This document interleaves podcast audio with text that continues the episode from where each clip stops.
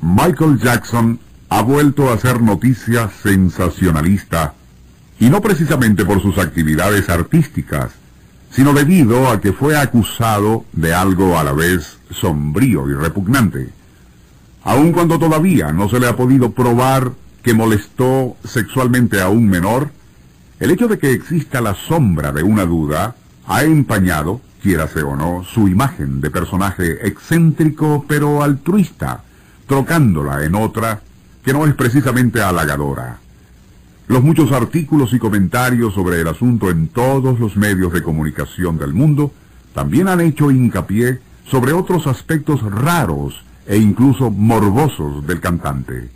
Por ejemplo, su interés en comprar el esqueleto del ser monstruoso a quien apodaban hombre elefante, la cámara de oxígeno hiperbárico donde se encierra, y también un viejo rumor que, no por absurdo y fantasioso, deja de ser interesante. Plantea esa conseja que Jackson, igual como supuestamente lo hizo el gran violinista Paganini en el siglo XIX, pactó con el diablo. A cambio de su alma, Jackson habría exigido no solo la mayor fama y dinero en la historia de la farándula, sino dejar de ser negro para volverse blanco y lucir tan bonito como Diana Ross. Nuestro insólito universo. Cinco minutos recorriendo nuestro mundo sorprendente. Una producción nacional independiente de Rafael Silva. Certificado número 3664.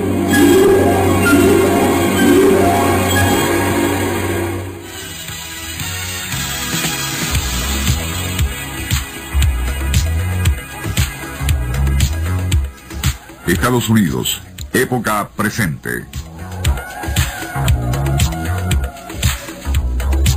Un auditorium lleno a capacidad en una ciudad cualquiera. En el escenario, Michael Jackson, un joven delgado, de rostro feminoide y movimientos increíblemente ágiles y eléctricos, casi robotizados, hipnotiza a millares de espectadores con sus insólitas contorsiones, bailes y canciones. Muchos en ese público, sin embargo, ahora buscan atentamente alrededor de la carismática figura de Jackson, o quizás en algún palco cercano, a la silueta de otro personaje, un alter ego misterioso, de quien se dice ejerce influencia y hasta dominio muy parecido al del enigmático Mr. Harris en relación con Paganini. El de un familiar o ente demoníaco con quien se dice que el joven cantante de color habría hecho un pacto abominable. Michael Jackson no es, desde luego, ningún Paganini, y sinceramente dudamos que trascienda hacia la eternidad como lo ha hecho el fantástico violinista italiano. Pero tal como ocurren las cosas en estos tiempos, Jackson es, por ahora, una suprema deidad del espectáculo, y como tal genera todo tipo de rumores, leyendas y suposiciones. No es nuestra intención aburrir a los escuchas con lo de su bisexualidad, transformación física por medio de hormonas, operaciones, etcétera, etcétera. Y más bien nos ocuparemos del rumor, quizás más fantasioso de todos.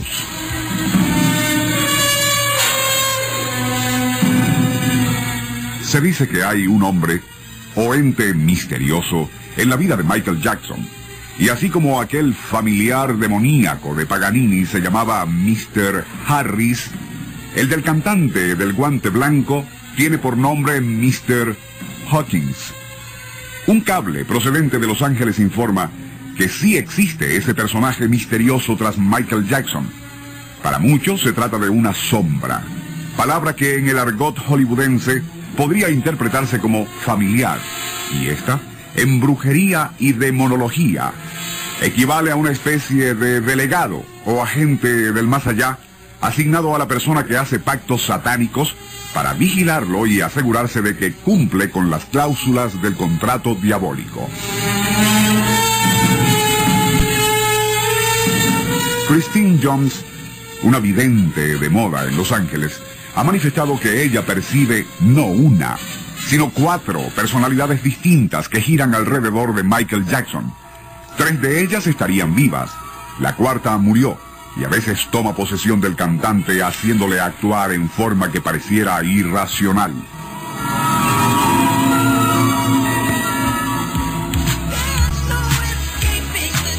El doctor Aaron Hershkovitz, profesor de psicología social en la Universidad de Yeshiva, Nueva York, ha dicho que Michael cambia su voz porque siente miedo de dejar ver su propia personalidad. Prefiere, al falsearla, trasladarse a un mundo de fantasía. Otros disienten y afirman que el joven cantante es, más bien, presa de insólitas influencias esotéricas. De ello nos ocuparemos en nuestro programa de mañana.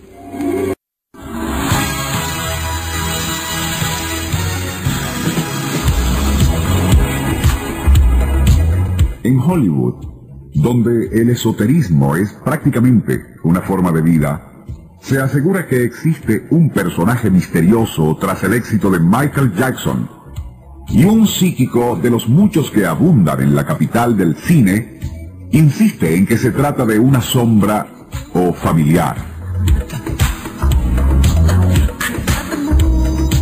Familiar, en el argot de la demonología, es un diablo menor asignado por el satánico para que vigile y complazca, pero también para hacer que cumpla a la persona que ha hecho pactos con él.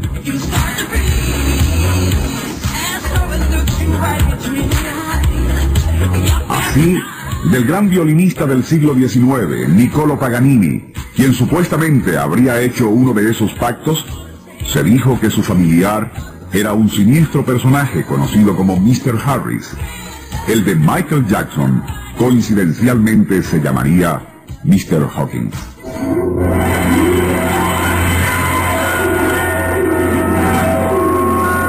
Nuestro insólito universo. Cinco minutos recorriendo nuestro mundo sorprendente.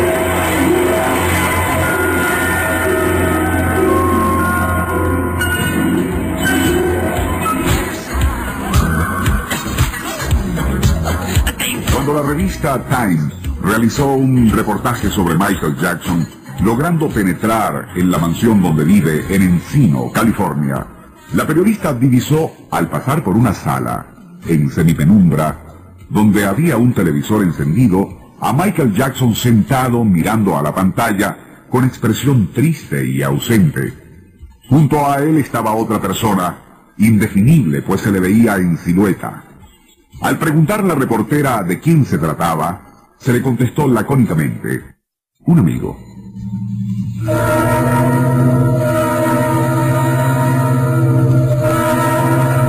Para muchos, incluyendo al británico Boyd George, ese amigo podría ser el enigmático Mr. Houston Hawkins, de quien el propio George ha dicho.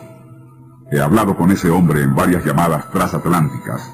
Es muy raro, pero a mí me parece que es el propio Michael, que cambia de voz y personalidad. Cuando le pregunté a Jackson luego acerca de Hawkins, me dijo que era un amigo y que le había robado mi número de teléfono de su agenda.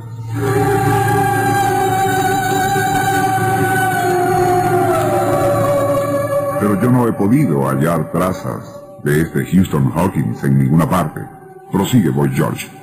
Y tengo la sospecha de que Michael y Houston son la misma persona. Por su parte, Christine Jones, una psíquica de las muchas que abundan en Hollywood, dice que la estructura mental de Michael Jackson se compone de no menos de cuatro distintas identidades, cada una basada en alguien a quien Michael ha conocido y admirado. Luego Miss Jones añade algo escalofriante. Tres de esas identidades pertenecen a personas que aún viven. La cuarta es de una que ya murió. Lo que da a entender la iluminada es que el enigmático Houston Hawkins sería un ente que toma posesión de Jackson haciéndole actuar en forma excéntrica. Una manifestación sería el hábito de disfrazarse como la vez que vistiendo traje de predicador y bigote visitó varias casas en Birmingham, Alabama, distribuyendo folletos sobre la religión de los testigos de Jehová.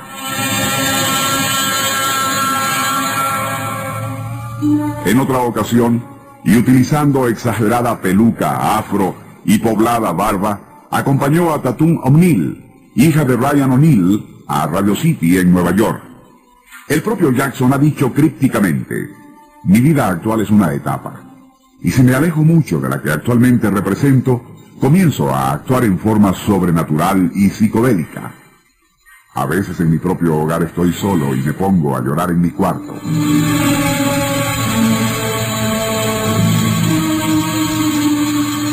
Esa imagen íntima del actual y transitorio ídolo mundial es muy distinta a la que proyecta por cine y TV.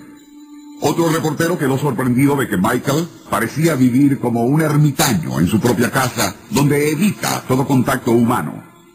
Cuando se le preguntó si su rápido ascenso al estrellato le había cambiado la personalidad, contestó, yo soy más que la persona que usted ve en el escenario y hay más de una persona involucrada en mi yo íntimo. Mr. Houston Hawkins, quien para muchos sería un personaje diabólico y sobrenatural, parece ser una de esas influencias en la vida y comportamiento del actual ídolo de la juventud, Michael Jackson, cuya fama y fortuna, dicen quienes creen en esas cosas, se debe a un pacto con fuerzas ocultas.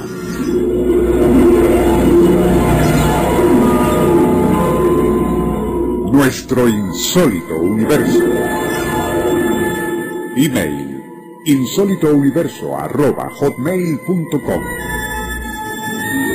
Autor y productor Rafael Silva. Apoyo técnico José Soruco y Francisco Enrique Vijar. Les narró Porfirio Torres.